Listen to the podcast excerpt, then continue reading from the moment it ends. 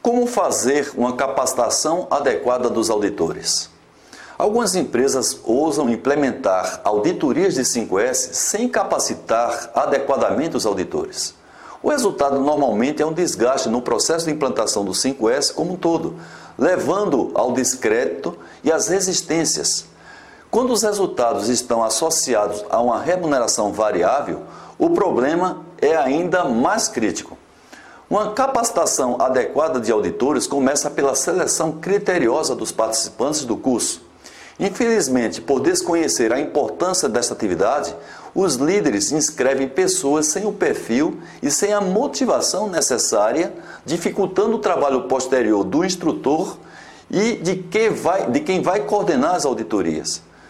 Um treinamento dos auditores 5S deve ser dado por alguém que já tenha, evidentemente, experiência de, no mínimo, em auditorias e que tente conhecer o 5S com maior profundidade através de livros, de visitas às empresas, de cursos abertos e até mesmo com apoio de consultorias especializadas. Esse treinamento deve ter uma dosagem entre a teoria e a prática o programa que eu normalmente mostro é um exemplo de um treinamento presencial de auditoria de 5S que normalmente eu realizo com duração de 16 horas. O que é que eu faço nessas 16 horas? Primeiro, eu faço o nivelamento dos conceitos de 5S por volta de duas horas com os participantes desse treinamento. Depois eu apresento os objetivos da auditoria e o papel, e o papel do auditor.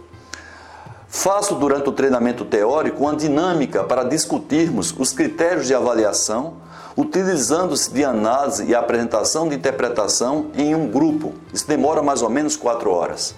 Depois eu apresento aos participantes o formulário e o procedimento a ser usado na simulação que será feita em uma das áreas da empresa. Essa apresentação demora em torno de 30 minutos.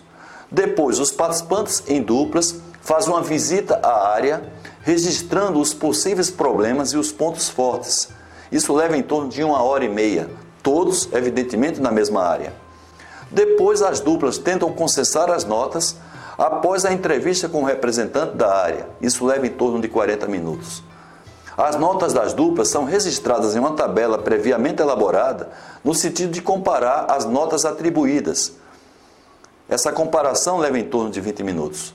Depois, as divergências maiores de cada item são discutidos, permitindo a dupla que deu a menor nota justificar para a dupla que deu a maior nota por que aconteceu isto.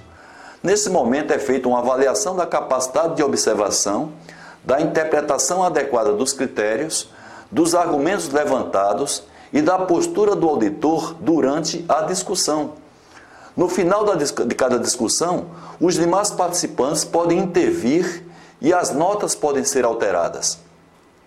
Dependendo das divergências que ocorram, estas discussões podem durar até três horas mais ou menos. Caso o resultado final apresente uma divergência ainda muito grande, maior, por exemplo, que 10%, vale a pena fazer outra simulação, evidentemente, no outro dia. Isso acontece antes de se fazer uma auditoria real. E, finalmente, o gestor apresenta o arquivo ou software, caso exista, para o registro do relatório e os procedimentos de como os relatórios devem ser entregues pelos auditores. Essa explicação leva em torno de uma hora. Então, no final, temos um curso aí de dois dias.